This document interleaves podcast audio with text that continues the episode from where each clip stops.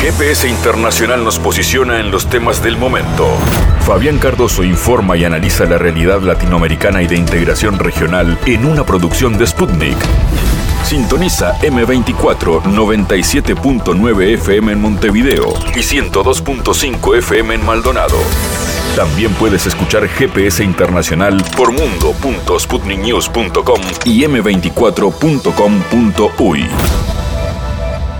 Un nuevo GPS internacional con una cobertura especial que vamos a ofrecerles en este programa en ocasión de lo que fue nuestra participación en el foro Rusia-América Latina, foro parlamentario realizado en Moscú Allí participamos periodistas, comunicadores expertos en temas de integración y parlamentarios de Rusia y del continente latinoamericano. Se habló de la relación entre ambos sectores a nivel internacional, se habló de comercio, pero se habló también de la necesidad de la paz y de un mundo multipolar.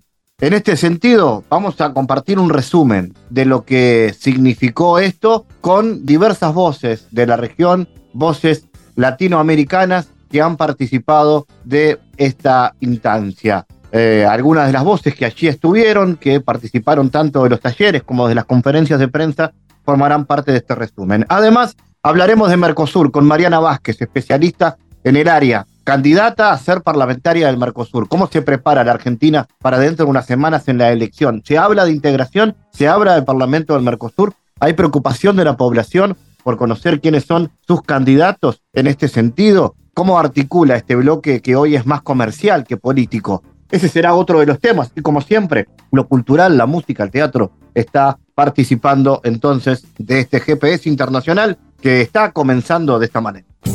En GPS Internacional localizamos las noticias de América Latina.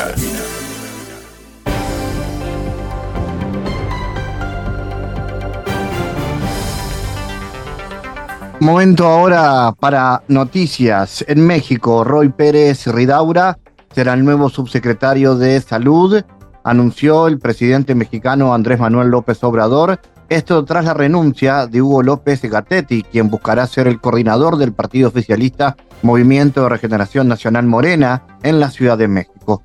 López Gatel dejó su cargo el pasado 3 de octubre con el fin de participar en la contienda interna de su grupo, donde también compite con la ex alcaldesa de Ixalapa, Clara Brogada, y el ex subsecretario de Seguridad Ciudadana, Omar García Jarbul. Él estaba como segundo de Hugo y subió Además es muy bueno, responsable y profesional. Es un científico honesto. Estuvo aquí, se informaba acerca de la pandemia y la vacunación. A él le tocaba a veces exponer, expuso el mandatario en conferencia de prensa. Presidente, em, bajo el riesgo de que me vuelva a cepillar, quiero preguntarle quién quedó en el lugar de Hugo López Gatel, subsecretario, ex subsecretario de Salud. Es eh, Rui, su nombre completo de Rui. Rui, López Vidaura. Sí, Rui López. Y por último, presidente. Y él estaba eh, como segundo de Hugo y eh, subió y además este, es muy bueno, responsable, eh, profesional, científico, honesto estuvo aquí cuando mm, se informaba acerca de la pandemia y de la vacunación. A él le tocaba a veces exponer. ¿No tendrás algo de él para... Bueno, ahí vamos a ir poco a poco, ¿no? Este, a lo mejor sí está ¿Y el de la Profeco y también ya lo tiene, presidente? Sí, eh, es el que estaba también eh, ahí mismo. Hombre. ¿Quién? Ahora vamos a... Mañana les digo, hoy mismo les damos el nombre, hoy mismo, más que no. De Ruiz sí. Este, a ver si, si tienen el currículum. Era director general del Centro Nacional de programas preventivos y control de enfermedades. El primer ministro de Armenia, Nicole Pashinyan, expresó su disposición a dimitir si eso ayuda a normalizar la situación en el país. Además recordó que renunció dos veces tras llegar al poder y fue reelegido. Sé que mi dimisión resolverá todos los desafíos, lo haré en un segundo, declaró Pashinyan. Sin embargo, opinó que su renuncia sucederá exactamente todo lo contrario y agregó que esta es la razón por la que no dimite. El 19 de septiembre, Azerbaiyán anunció el inicio de una operación antiterrorista en Nagorno-Karabaj para lograr la retirada de las tropas armenias de ese territorio. A su vez, Ereván negó la presencia de sus tropas en la región y tachó la operación de agresión contra ese pueblo. Al día siguiente, el Ministerio de Defensa azerí anunció que se había llegado a un acuerdo sobre una tregua en Nagorno-Karabaj, cuyas condiciones incluyen en particular el desarme y la disolución de las formaciones legales armenias en la región. El 21 de septiembre, representantes de Bakú y de la comunidad armenia celebraron una segunda ronda de negociaciones que se centró en temas de reintegración. El 28 de septiembre, el presidente de la República Rebelde declaró disolver antes del 1 de enero del 2024 todas las instituciones públicas y organizaciones supeditadas a ellas y anunció que la República de Nagorno-Karabaj dejaría de existir. El organizador del atentado cometido en la parte céntrica de Estambul en noviembre de 2022, Nabo Kaiki, fue abatido en el norte de Siria, comunicó el canal de televisión Tegreta Haber.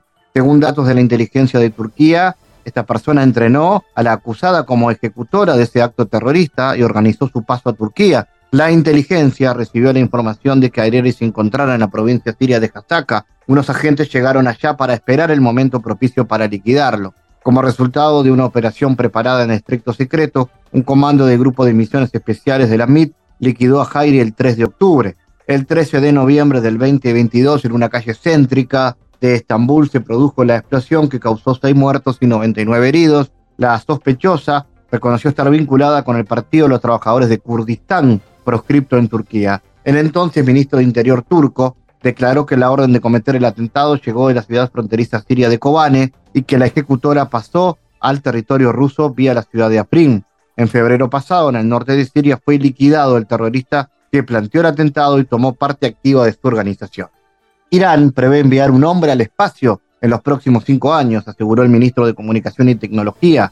En uno o dos meses efectuaremos los primeros ensayos de una biocápsula para enviar a un astronauta al espacio. Creemos que en los próximos cinco años podremos enviar a un astronauta iraní al espacio, declaró el titular. Por su parte, el director de la Agencia Espacial iraní ISA comunicó que empezó el desarrollo de un cohete espacial para colocar satélites en órbitas geoestacionarias. En el ámbito de los cohetes estamos dando los primeros pasos para alcanzar los 36.000 kilómetros. Los satélites de telecomunicaciones ubicados en una órbita geoestacionaria a unos 36.000 kilómetros de distancia se mueven de forma sincronizada con la rotación de la Tierra, por la que parecen inmóviles. Tal derecha adelantó que el Ministerio de Defensa firmó contratos para la construcción de un cohete para los vuelos suborbitales y orbitales. Los vuelos siguen una trayectoria balística y alcanzan al menos una altitud de 100 kilómetros.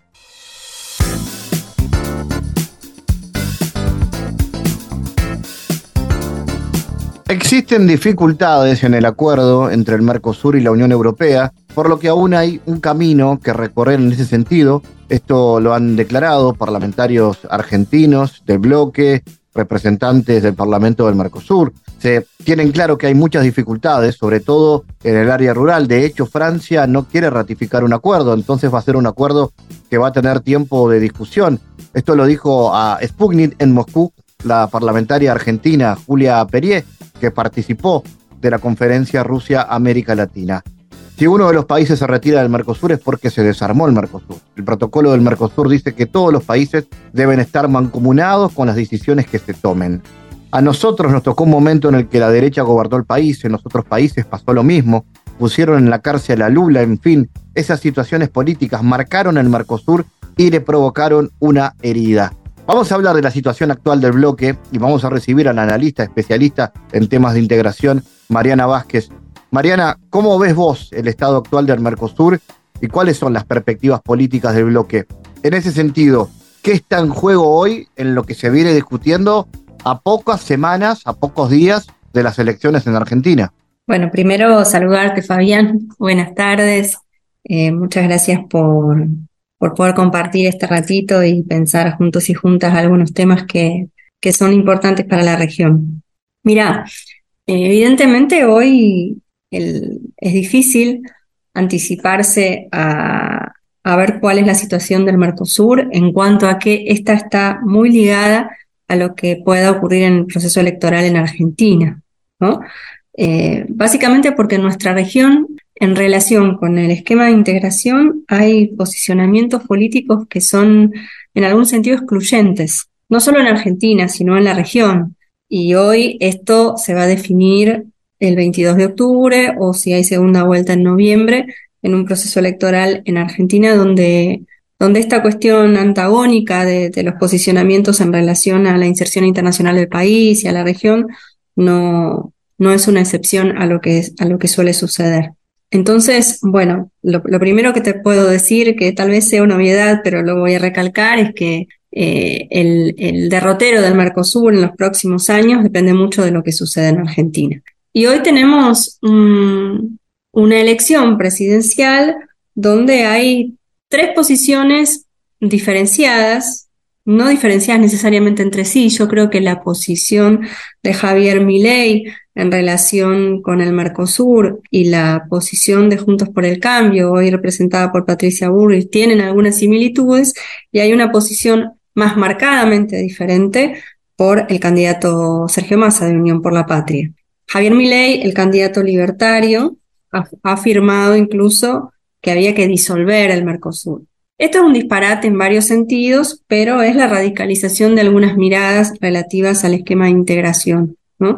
Digo que es un disparate porque eh, no hay ningún gobierno de algún estado, estado parte del Mercosur que pueda disolverlo. Entonces el resultado electoral en Argentina no, no marca eso, pero sí el compromiso del país con el esquema de integración. Para, para salir del Mercosur en este caso Argentina, debería denunciar el Tratado de Asunción, este es el proceso formal, y esto debería contar con el acuerdo del Congreso, y esto no sería algo fácil. Pero un país no solo incluso carente de compromiso con la integración, sino hostil al esquema de integración, evidentemente es una puñalada para el Mercosur como bloque y para el proyecto que el Mercosur representa y que podría encaminarse desde el propio esquema de integración.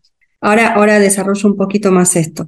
Luego tenemos eh, a una candidata que es Patricia Bullrich, que em, ya estuvo en varios gobiernos, ¿no? El último, el gobierno de Mauricio Macri, representa a la fuerza política eh, de Mauricio Macri, concretamente incluso dentro del propio espacio es la candidata más cercana al expresidente. Y aquí tenemos una propuesta probablemente que plantee probablemente un retorno a una mirada exclusivamente mercantil, centrada en las cuestiones de libre comercio, que en algún punto decimos es bastante, está bastante alejada de la realidad en cuanto a que em, una posición de apertura indiscriminada de nuestra economía es un circo a contramano, es un corso a contramano hoy a nivel de lo que está pasando en el mundo en general, ¿no? Pero también implicaría, creo, una debilidad importante del proceso de integración como tal, porque por un lado creo que es una posición diferente a la que sostiene Brasil, es una posición que plantearía también escenarios de tensión que no son deseables con, con Brasil. Digo Brasil porque estoy pensando en un proyecto de integración más soberano, que fortalezca capacidades productivas regionales propias, capacidades tecnológicas propias, y no creo que este sea el caso, por lo menos claramente no es el caso de la posición del gobierno de Uruguay, y hay algunas dudas sobre eh, cuál sería la posición o cuál está siendo la posición del gobierno de Paraguay, sobre las cuales podemos conversar. Y luego tenemos la candidatura de Sergio Massa, que representa un, un posicionamiento político más comprometido con el proceso de integración y con un proyecto Nacional de Desarrollo, que por supuesto tendrá distintas miradas dentro de Unión por la Patria, que es el espacio que representa, pero que sin duda eh, es eh, opuesta o muy diferente a un planteo más liberal, liberal más tradicional o liberal más caricaturesco en el, en el sentido de mi ley. Entonces, aquí tenemos tres escenarios posibles, dos muy parecidos y uno más afín a lo que, por lo menos desde mi punto de vista, es deseable para nuestro país, para Argentina y para la región, que es un proceso que busque, no sin tensiones, no sin dificultades, pero que busque encontrar la manera de reducir las brechas de desarrollo entre nuestros países, entre nuestra región y el norte global. Esto en lo económico.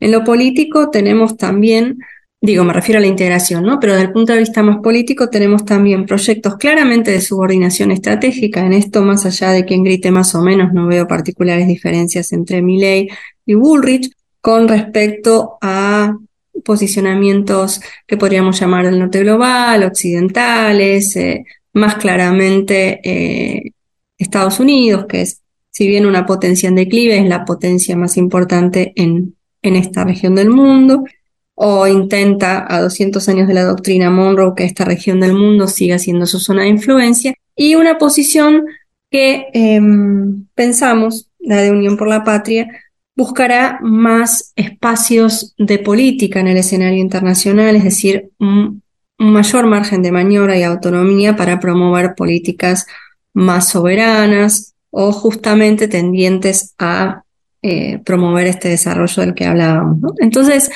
eh, estas posiciones en Argentina, por ser un país clave, pero en cualquier caso impactarían sobre el propio escenario del Mercosur. Mariana, eh, en ese sentido, bueno, estamos en, momentos de debate en materia de inserción internacional. ¿Qué propone la oposición, los sectores de derecha? ¿Aquel retorno al mundo en referencia a lo más intenso, las relaciones con Occidente del que hablaba Macri, ¿No está un poco obsoleto, dadas las perspectivas que hoy tiene el mundo multipolar para la región? Sí, sin duda. Incluso hoy esto es más evidente para cualquiera, no es preciso ser analista para verlo, pero ya era obsoleto en el momento en que Macri lo planteaba. Tanto desde el punto de vista de la inserción económica, de una mayor liberalización comercial a nivel mundial que no existe, eso está en profundo retroceso por motivos económicos, comerciales y también de seguridad, la disputa hoy es una disputa regulatoria eh, sobre cuestiones críticas para el actual modo de acumulación, como los semiconductores, inteligencia artificial, incluso cambio climático. Es decir, lo que hay es un aumento del proteccionismo a nivel general y particularmente en algunos sectores y por parte de algunos países. Hay políticas incluso claramente denominadas de reindustrialización en el norte global, que implican, contrariamente a lo que plantean, bueno, la posición libertaria de manera más radicalizada, pero también la posición de Juntos por el Cambio, que implican una presencia del Estado para planificar las políticas y para planificar inteligentemente, según los intereses nacionales de cada uno de los países, la inserción internacional. Entonces, si eh, la propuesta de Milley y la propuesta de Bullrich van claramente a contramano de lo que está ocurriendo a nivel internacional y eso realmente em, puede ser muy perjudicial. Aquí ya pienso concretamente en Argentina porque es casi suicida. ¿no? Es una apertura en un mundo que no se abre, es una propuesta que implica renunciar a un Estado que planifique la inserción internacional, que dé discusiones que hay que dar, que discuta, por ejemplo, el proteccionismo verde del norte y a la vez discuta eh, cómo se va a financiar la transición energética u otras cuestiones en nuestros países. No, nada de esto es dejado hoy por ningún país en manos del mercado. Entonces, realmente eh, la cadena de vulnerabilidades a las cuales se sometería nuestro país con el triunfo de estas posiciones más liberales en su versión más radical o en su versión más decolorada, la verdad que las consecuencias pueden ser muy, muy graves y eso impacta sobre la región. Eso es evidente en términos geopolíticos y en términos económicos también. Pensemos ya Brasil está eh, más allá de cuestiones de solidaridad que están presentes, también está proponiendo intercambio con Argentina en yuanes o en monedas locales, porque no puede vender Argentina, porque Argentina no tiene dólares. Y ni que hablar cómo impacta, eh, vos lo sabes mejor que yo, Fabián, cómo impacta en Uruguay, eh, una crisis argentina que a su vez se contagie en parte a Brasil. Em, la verdad es que no, no sería bueno para nadie. Y por supuesto mucho menos para el pueblo argentino, ¿no? Porque estas políticas han implicado en el pasado eh, mayor desempleo, mayor exclusión, mayor precarización, eh, condiciones de vida que son realmente muy, muy excluyentes y muy dolorosas en nuestro país. Mariana, y en ese marco, ¿qué perspectivas se abren? Aparece por ahí la posibilidad ya concretada, ¿no? De la incorporación de, de Argentina a los países BRICS, por ejemplo. ¿Qué, qué mensaje, qué señal es eso? ¿Qué, ¿Qué nueva etapa se abre? Bueno, yo creo que eso es justamente producto de posiciones que considero las más deseables en el sentido que planteaba, porque esta, este ingreso es una invitación una apertura de los BRICS para que seis países, entre ellos Argentina, entren a partir del primero de enero del 2024 a este, a este espacio de cooperación internacional y de coordinación en muchos casos, porque esto se empieza a planificar en Argentina ya durante el gobierno de Cristina Fernández de Kirchner. Hay un video muy interesante que ha circulado por aquellos días cuando se dio la cumbre de los BRICS, donde Cristina Fernández de Kirchner en un, en un encuentro, en un acto, lo mira a Lula y le dice públicamente, Lula, vos vas a tener que gestionar, que pedir la entrada de Argentina en los BRICS, ¿no? Es parte de una planificación estratégica a partir de una decodificación de la transición hegemónica que está teniendo lugar a nivel global, es decir, se visualiza claramente que en términos geopolíticos y en términos económicos la distribución de poder a nivel mundial cambia y a partir de ahí se piensa no abandonar las relaciones con las potencias tradicionales, sino abrir el espectro de vinculaciones del país para poder tener más autonomía y también para tener un beneficio económico de esos cambios que se están dando a nivel internacional. Pensemos que más allá de mm, las posiciones políticas que pueda tener cada uno o cada una, Hoy ya los BRICS ampliados implican más del 30% de las exportaciones de Argentina. Y vuelvo a lo que planteaba antes con eh, el riesgo de posiciones sobreideologizadas eh, en relación a este tema. Tanto Javier Milei como Patricia Burchi dijeron inmediatamente que en caso de ganar las elecciones el país no iba a entrar a los BRICS. Eh, realmente esto es preocupante porque implica una miopía en términos de política internacional que puede ser de nuevo muy perjudicial. En este sentido, ¿hay campaña de alguna manera para lo que van a ser los parlamentarios del Mercosur? Vos estás dentro de la propuesta electoral en ese sentido. ¿Qué, qué interés hay en la población sobre esto? Bueno, la verdad es que está poco presente en la agenda pública el tema del Parlasur y entiendo que, bueno, en este sentido también se da nuestra conversación, que parte de nuestra responsabilidad es seguir poniendo el tema del Parlamento del Mercosur en la agenda pública. Esto, la primera elección para el Parlamento del Mercosur se dio en diciembre de 2015, en, perdón, en 2015 en Argentina, conjuntamente con las elecciones presidenciales a las cuales se convocó en el gobierno de Cristina Fernández de Kirchner. Y después eh, tenía que volver a convocarse en 2019 bajo el gobierno de Mauricio Macri, que por decreto suspendió las elecciones. ¿no? Eh, esto es muy grave, violando la Constitución Nacional, el Código Electoral, leyes de la nación, el derecho del Mercosur. El gobierno de Mauricio Macri suspendió elecciones por decreto. Entonces se ha perdido una continuidad que es valiosa también para que el Parlasur pueda instalarse de otra manera. El Parlasur consideramos que es un espacio muy importante para en un momento en el cual el mundo tiende a la regionalización y es importante fortalecer al Mercosur y a nuestros esquemas de integración para poder construir consensos entre los países que nos permitan alejarnos cada vez más de eh, posiciones centrífugas y a la vez tener posiciones comunes en muchos temas que son relevantes para nuestra región. Imaginemos alianzas políticas más fortalecidas y mayor coordinación entre los gobiernos, con un Parlasur activo, con un Parlasur promoviendo la coordinación cuando fue la pandemia de COVID-19, donde se vio claramente que nuestra región estaba fragmentada y que estaba con una debilidad institucional importante. Mariana Vázquez, como siempre, gracias por tu análisis para GPS. No, gracias a vos, Fabián, muchas gracias. Analizamos los temas en GPS Internacional.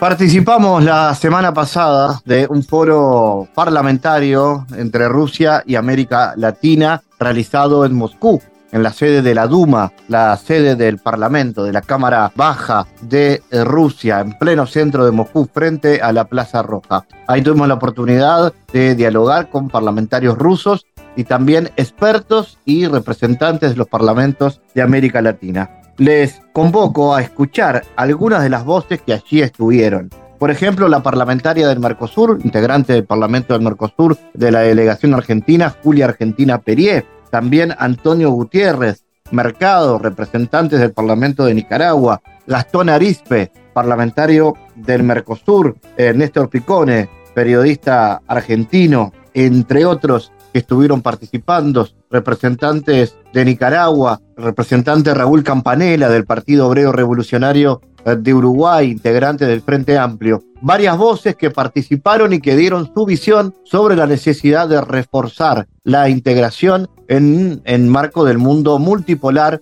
entre Rusia y América Latina. Esta es parte del resumen de lo que fue el foro parlamentario Rusia-América Latina realizado en Moscú, donde participó GPS Internacional. Buenas tardes.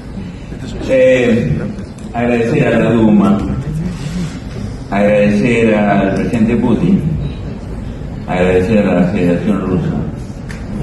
Nosotros eh, integramos una pequeña delegación del Frente Amplio de Uruguay. Eh, algunos partidos que integran el Frente Amplio, que es una alianza que tuvo tres periodos de gobierno, con José Mujica uno, dos periodos con Tabaré Vázquez, gobiernos nacionales, y que hoy nuestros gobiernos departamentales, por ejemplo, el de la capital, Montevideo, mantiene una relación fluida, cultural, social y política con la Federación Rusa. Y creo que otros gobiernos nuestros también eh, en Uruguay. Eh, nos afrontamos para las, elecciones nacionales. Yo integro una corriente que se llama Partido Obrero Revolucionario, somos de origen trotskistas, somos posadistas, hemos abierto lo que tenemos, nuestra prensa, nuestras audiciones de radio, nuestros periódicos, a la opinión del embajador de la Federación Rusa, eh, en Montevideo todo este tiempo. Y lo hemos hecho por un problema de concepción moral, política, de que, bueno, para la humanidad se está abriendo, creemos, y voy a ser muy conciso, grandes expectativas, inmensas expectativas. Nunca creímos nosotros que había desaparecido el pueblo ruso soviético. Nunca creímos también que había desaparecido lo mejor de la construcción humana, social, política, cultural, organizada aquí en esta gran nación. Nunca lo creímos. Y tenemos aquí para entregar, aparte de algunos modestos regalos, una carta eh, a, la Duma y literatura. Literatura que creemos valiosas, creemos nosotros valiosas para testificar y documentar eso que afirmamos. Queremos ayudar al pueblo de Estados Unidos, está haciendo una huelga, ahora terminó la de los eh, guionistas, están la de los actores, está la huelga de los trabajadores del automóvil, que están atándole las manos en lo que pueden los trabajadores a Estados Unidos de Norteamérica, que ha colonizado y se ha dejado colonizar las orondas burguesías europeas para hacer una guerra sucia, eh, como le hicieron antes contra otros pueblos, hacerla ahora desde Ucrania, cobardemente. Eh, eh, ellos pretendían, voy a cerrar, voy a respetar el, tiempo, ellos pretendían colonizar a esta gran nación, hacerla un país dependiente, explotarla sus transnacionales invirtieron mucho y fracasaron, fracasaron. Y el ejemplo más contundente lo dio ayer el presidente Putin, lo está dando eh, el, el, eh, ministro de Relaciones Exteriores, habló todos los días. Hay un nuevo mundo de construcción. Se hablaba aquí del BRIC. Quiero hacer un homenaje a ese obrero metalúrgico que se llama Luis Ignacio Lula da Silva, que está haciendo ahora una especie, una especie de delegado de los trabajadores y de los pueblos, sosteniendo el BRIC, porque el BRIC había entrado en un proceso crítico en el, en el, en el curso anterior. Entonces, hay un mundo que se está reconstruyendo, que se está rearmando, que se está regenerando. Sería muy importante publicar este discurso del presidente Putin, los discursos de los ministros y de los integrantes de la Duma para difundirlo en el mundo. Esa es, eh, queridas compañeras y compañeros, es muy importante en una época nuestra juvenil, vivimos la polémica. Eh, Rusia, China o como se llamó la diferencia de aquel tiempo. Es muy importante hoy la solidaridad mutua eh, de la Federación Rusa, es una confianza, es un estímulo poderosísimo que vemos para la humanidad que China y Rusia estén avanzando juntos, además juntos en el BRIC. Por eso nosotros con mucha humildad eh, pero con mucha alegría eh, hemos vivido estos días aquí. Hasta luego. Gracias.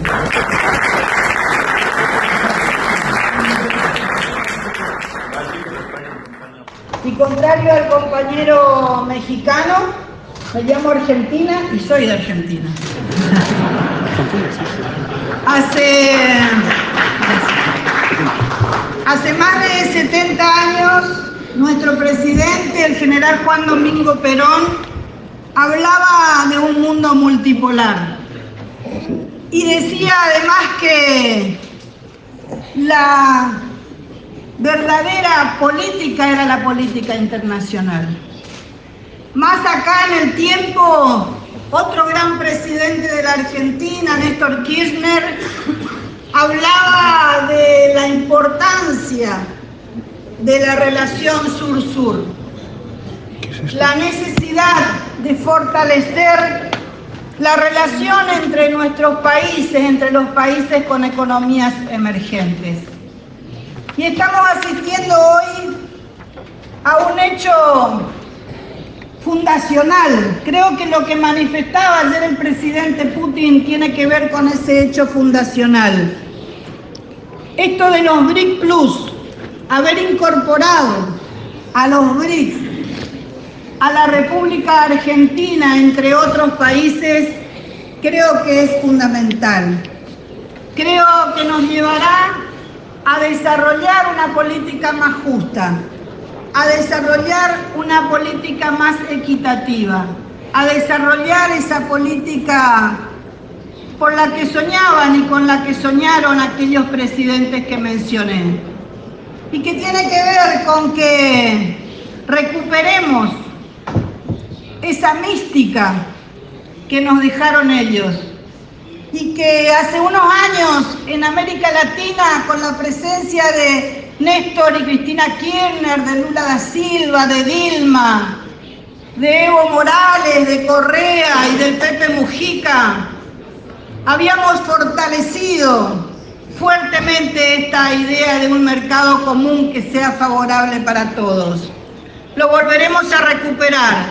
Creo que podemos abrir ese camino y creo que estos encuentros, a quienes agradezco a la Duma por esta invitación, tienen que ver con esa importante, valiosa y generosidad y generosa política. De parte del Parlamento y del pueblo nicaragüense. Reciban de parte de la Asamblea Nacional de la República de Nicaragua un saludo fraterno, afectuoso y revolucionario. Quiero iniciar afirmando que la cooperación económica, equitativa y mutuamente beneficiosa es un objetivo importante en las relaciones internacionales y los parlamentos desempeñan y deben desempeñar un papel crucial en este proceso.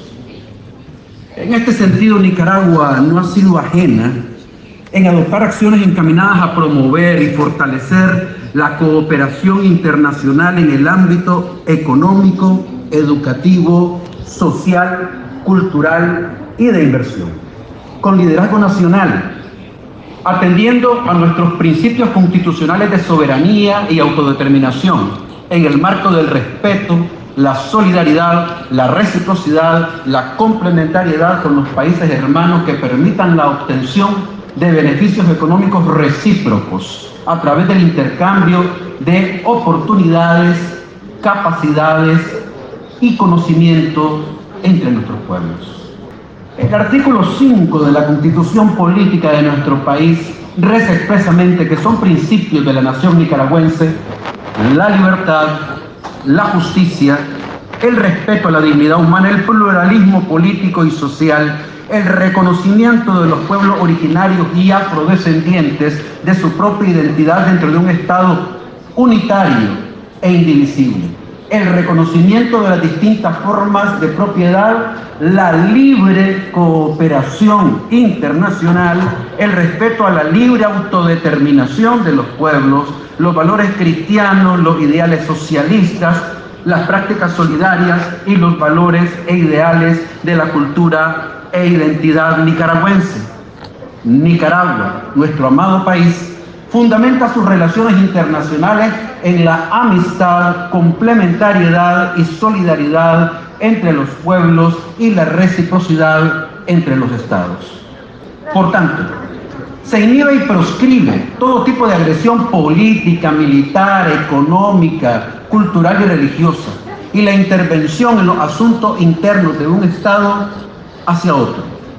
Reconocía el principio de solución pacífica de las controversias internacionales por los medios que ofrece el derecho internacional y proscribe el uso de armas nucleares y otros medios de destrucción masiva en conflictos internos e internacionales, rechazando la subordinación de un Estado respecto de otro.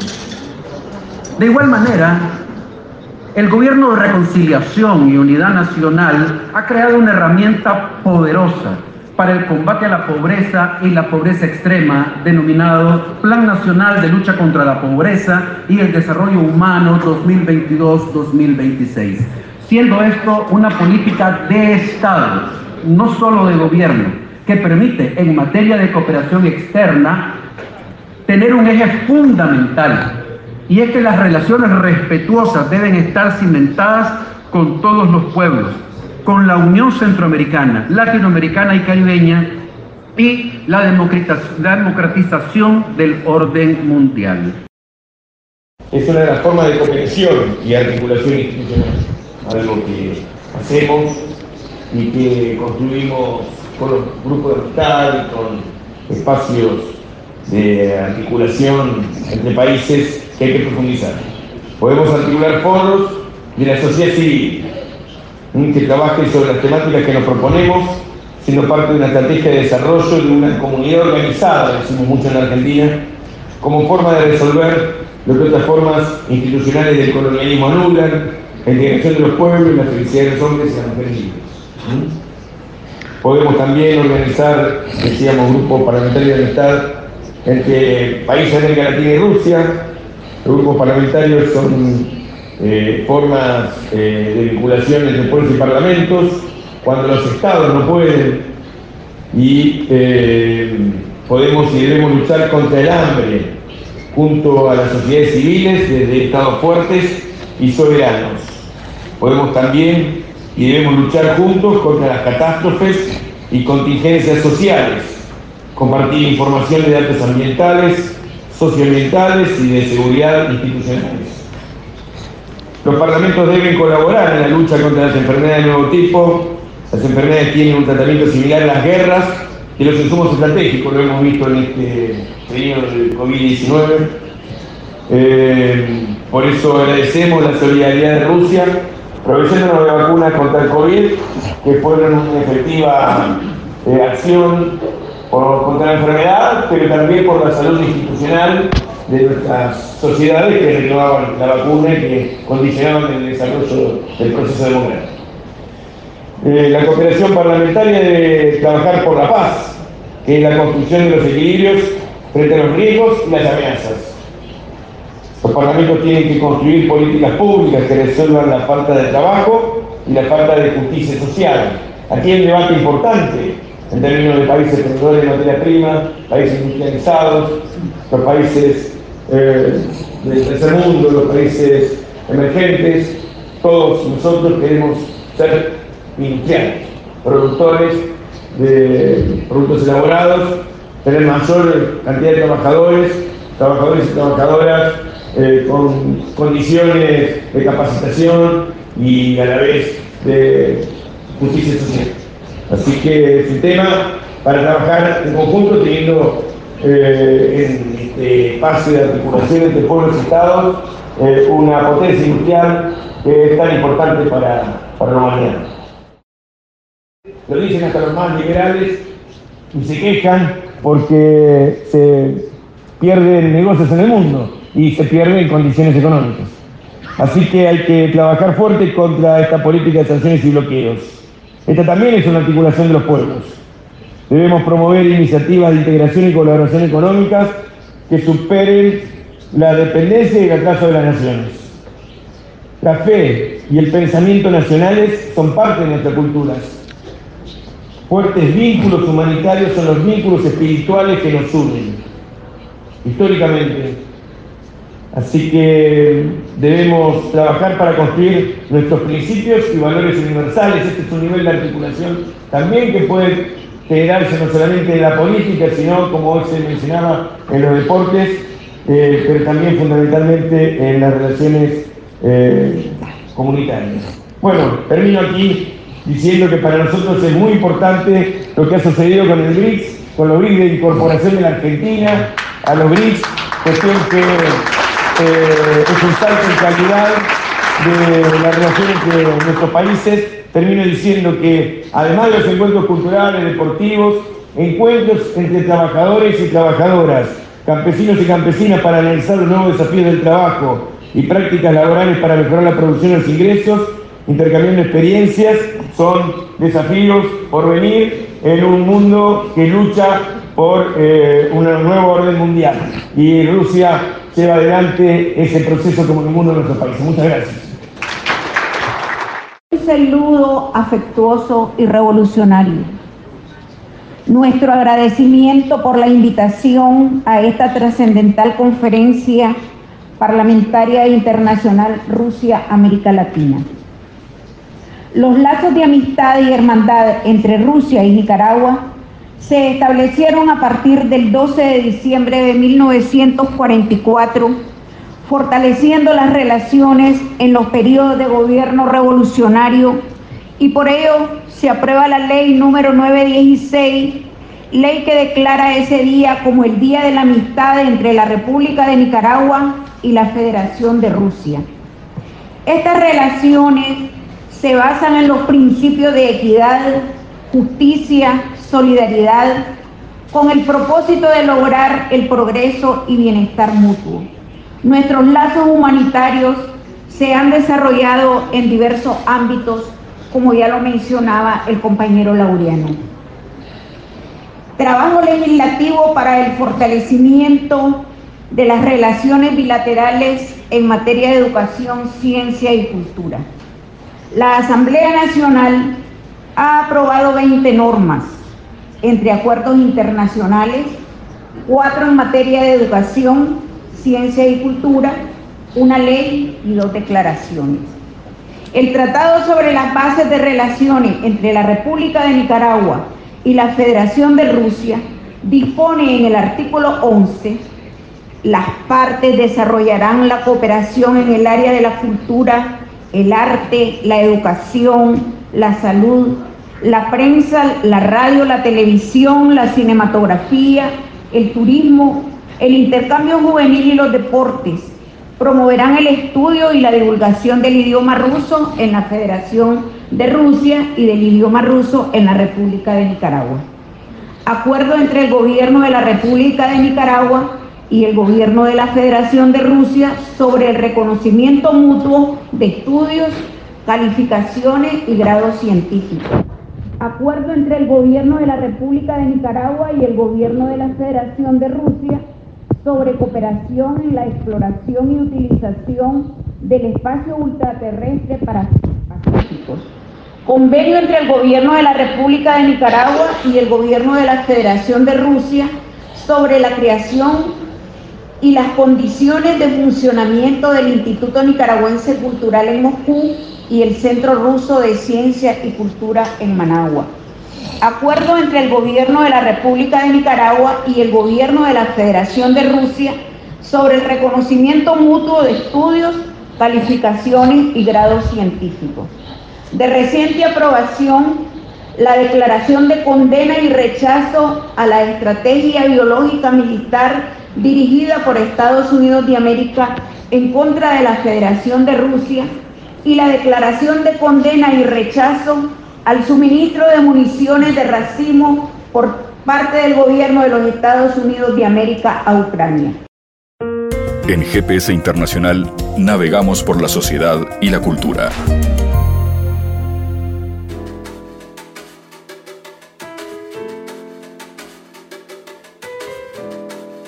Bueno, vamos a recibir en este bloque de GPS a dar cuenta de lo que será la edición número 13, la próxima edición del Festival Música de la Tierra, esta edición número 13, edición 2023, que tendrá como siempre una variada propuesta a nivel cultural. La música es protagonista, pero no solo eso, porque todo lo que tiene que ver con la cultura, tomando en cuenta que quienes están al frente son gestores culturales que tienen amplia trayectoria para este tipo de propuestas. Vamos a recibir justamente a Diego Barnabé, que es el productor de este, para esta propuesta, esta edición número 13. Diego, contanos, la música es ritual, así ustedes definen muchas veces esta propuesta. ¿De qué manera llegan a esta edición número 13?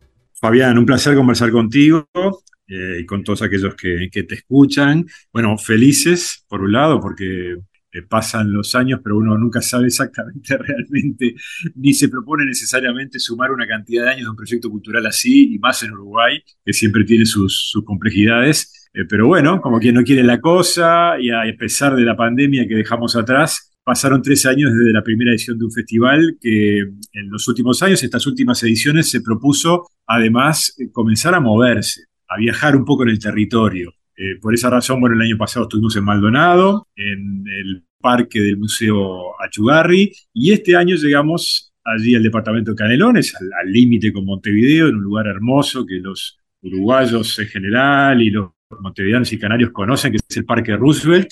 Además, con la felicidad eh, de que es un parque que está en pleno proceso de recuperación, de revitalización, con una gestión que encabeza el arquitecto José Freitas, eh, que hace que desde ya, hace un tiempo, eh, que el parque viene mostrando mejorías muy notorias, ¿no? Tanto en, este sector, donde se va a instalar el festival, que es lo que se llama hoy el, Paseo Pelús Racine, donde hay una hermosa rambla que atraviesa todo ese parque, pero además también eh, un lago recuperado, especies de árboles plantadas recientemente, todo un cuidado y un cariño que hace que hoy sea realmente un parque público este, muy bonito eh, y que invita entonces a, disfrutarlo en familia. Y el festival es eso, es una propuesta cultural que tiene muchas puertas de entrada, decimos nosotros, porque podés ir por la música, por la programación musical, pero podés ir también a, a disfrutar de una cantidad de talleres, tanto para los niños como para los adultos, gratuitos, como disfrutar de la oferta que hay en materia gastronómica, o de los emprendedores y artesanos que van a mostrar su creación. O sea que hay, hay muchas posibilidades de, de disfrutar y de conocer música de la tierra a lo largo del día para un público muy variado.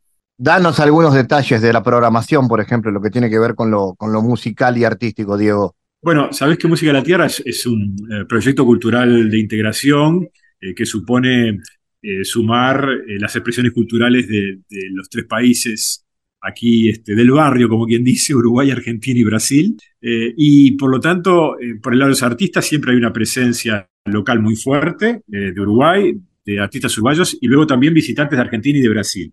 La música es esencialmente música de raíz este, folclórica, decimos nosotros, o músicas tradicionales, pero desde una mirada sobre todo contemporánea, más actual, y por eso, bueno, nos vamos a encontrar en, este festival con, con artistas que se inspiran tanto en sus letras como en sus músicas de canciones o ritmos o géneros que vienen un poco del interior profundo de nuestros países, pero también el lenguaje de la ciudad que aparece, este, bueno, de la mano, por ejemplo, de Ana Prada, de Florencia Núñez, de Vera Sienra, si hablamos de cantantes uruguayas, eh, mujeres muy talentosas de distintas generaciones, también eh, grupos de, formación un poquito más reciente como Mamba Percusión, que es una orquesta de percusión impresionante dirigida por Santiago Cobi Acosta, pero también Pinocho Rutén, por ejemplo, en un formato trío que hace un repaso por grandes canciones de la música uruguaya que han sido y son himnos de alguna manera. Eh, también el grupo vocal Panambí, eh, que de alguna manera bueno, es un, grupo que sigue los pasos de, Coralinas, que participó del festival del año pasado, grupo de mujeres, 30 mujeres en escena, cantando, dirigidas por, Cecilia de los Santos. Eh, también eh, un homenaje muy especial a cuatro grandes compositoras latinoamericanas como Violeta Parra, Chabuca Granda, Leda Valladares y Amalia de la Vega, que dirige Pitufo Lombardo, con varias cantantes invitadas. Por el lado de, de los homenajes, también un gran homenaje a Eduardo Mateo, que dirige Martín Ibarra, con un grupo de 14 músicos en escena. Desde Brasil, bueno, llega un cuarteto que durante muchos años fue este, un éxito impresionante en Brasil. Hace ya unos cuantos años que no se reencontraban y que vuelven a reunirse para este festival. Me refiero a Boca Libre. Boca Libre, de repente, para los más jovencitos no significa mucho, pero es un cuarteto vocal e instrumental eh, que fue todo un suceso en Brasil en su momento, que acaba de ganar además hace muy poquito un premio Grammy junto a Rubén Blades, el panameño, por un disco que grabaron juntos. Entonces llegan los Boca Libre de Brasil, llega también Mónica Salmazo, una gran cantante de Brasil, que compartió toda la última gira de Chico Buarque en dúo con, con, Chico. Mónica Salmazo va, va, a estar en Música de la Tierra junto a un gran pianista brasileño que es André Memari, y van a hacer un gran homenaje a Milton Nascimento en su repertorio. Después, desde Argentina, eh, llega Luna Monti, muy talentosa cantante que, estuvo años atrás dentro del proyecto Música de la Tierra. También llega Luna, eh, perdón, Loli Molina y Pedro Rossi en un formato dúo. Loli Molina también, una cantante argentina eh, fantástica, compositora, este, muy exitosa en, México, por ejemplo. Hoy este, ha vuelto a, a vivir en Argentina y frecuentemente visita Uruguay, tiene un vínculo muy estrecho con muchos músicos uruguayos. Después también llegan los Toch, que va a ser un descubrimiento. Los Toch es un trío de hermanos cordobeses eh, que también están haciendo ahora todo un suceso en, Argentina y comienzan a ser conocidos del público uruguayo. Hay también por el lado de la música uruguaya muchos descubrimientos que vamos a proponerle al público, como, Fabián Laguna, Freddy Pérez, un, veterano de la música uruguaya, pero quizás también todavía no suficientemente conocido. En fin, eh, la lista es muy grande para niños también, Encanto del Alma, eh, entre otras propuestas que van a, van a estar destinadas al público infantil. En fin, una programación este, muy potente y variada. Excelente, muy variado y amplio en lo cultural y con algunas características que ustedes mencionan. Por ejemplo, este es un festival que se denomina como sostenible desde varias dimensiones, ¿no? Mencionás lo ambiental, su impacto social, económico y ambiental. ¿Cómo es eso? Bueno, eh, ya eh, en los años anteriores Música de la Tierra se venía proponiendo eh, ocuparse de algunas cosas que, tienen que ver con un evento de estas características, y es sí o sí vos generás un impacto en el ambiente haciendo un, evento, un festival de estas características de distintas maneras, ¿no? Entonces, bueno, comenzamos, en, en los comienzos sobre todo tratando de ocuparnos de los residuos que generamos y, una primera propuesta fue clasificar esos residuos, tratar de darles un destino. Ya en el último festival fuimos muy ambiciosos en ese sentido. Se clasificó, eh, se recogió y se recicló todo lo que produjo materia de residuos el festival. Un festival que tampoco ya no imprime papel, que trata en ese sentido también de, dar una señal que eh, también eh, busca en todo su diseño, eh, tanto en la infraestructura como todos los elementos que, que pone en juego, tratar de generar el menor impacto posible, trabajar mucho sobre la cultura local, la cultura cercana a la zona en la que se va a desarrollar el festival, en este caso, para también generar poco impacto desde el punto de vista, por ejemplo, del traslado de todos aquellos que van a, este, a trabajar en el festival. entonces, eh, por eso hablamos de un, ecodiseño, porque hay muchos aspectos, algunos de los que no quiero revelar ahora, pero que van a, recibir al público, con los que el público se va a sorprender un poco llegando allí al Parque Roosevelt, que van en la, en la dirección de cumplir con una serie de objetivos eh, establecidos por, por Naciones Unidas, en los famosos ODS, eh, que buscan justamente eso, ¿no? Que, una propuesta cultural de tiempo libre para toda la familia, además se ocupe del impacto que genera eh, y, haga algo en relación a eso, ¿no?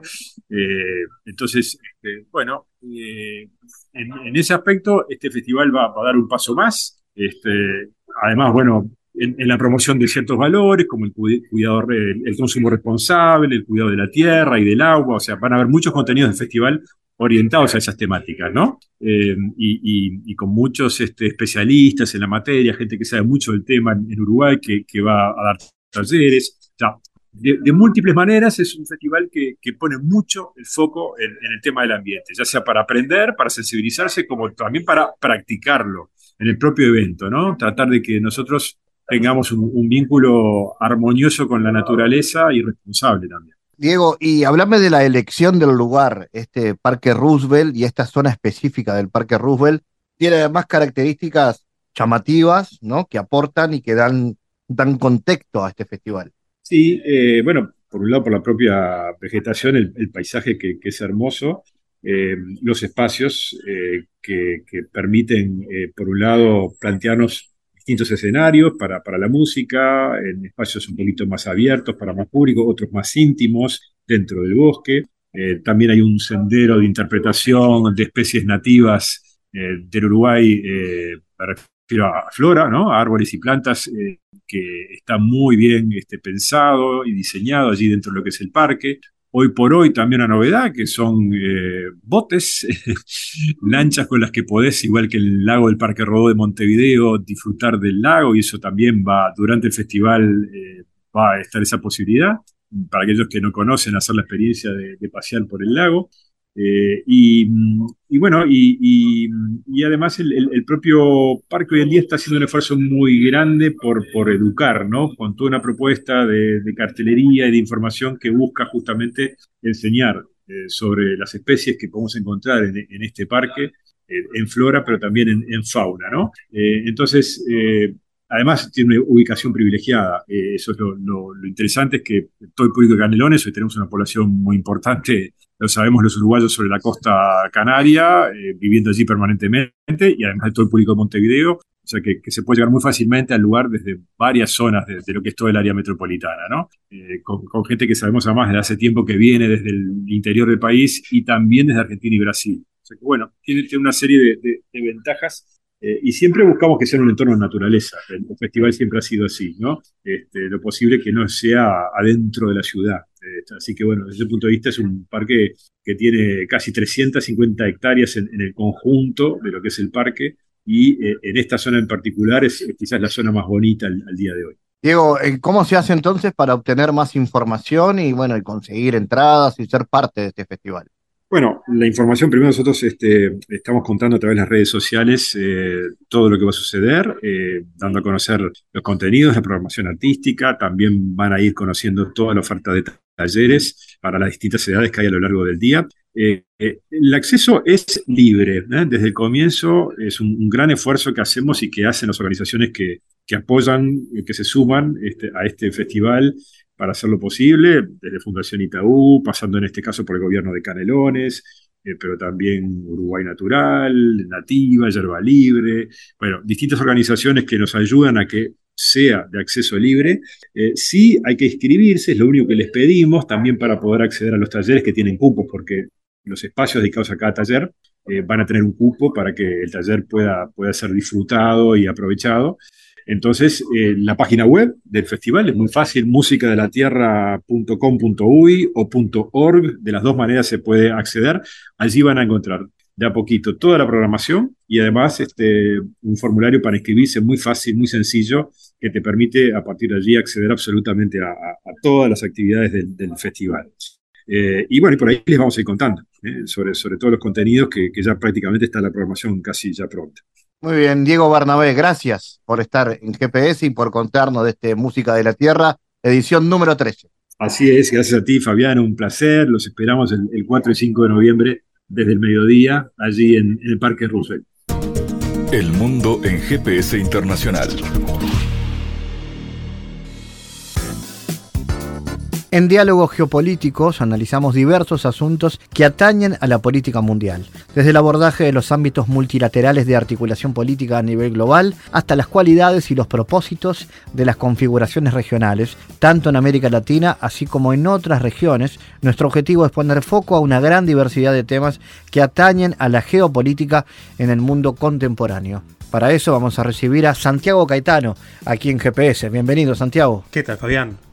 Hoy hablaremos de la postura del ex secretario general de las Naciones Unidas, Kofi Annan, quien planteó la problemática de la intervención internacional en crisis humanitarias a partir de una reflexión en torno a la redefinición del concepto de soberanía, motivado por la coyuntura de hegemonía liberal de la época.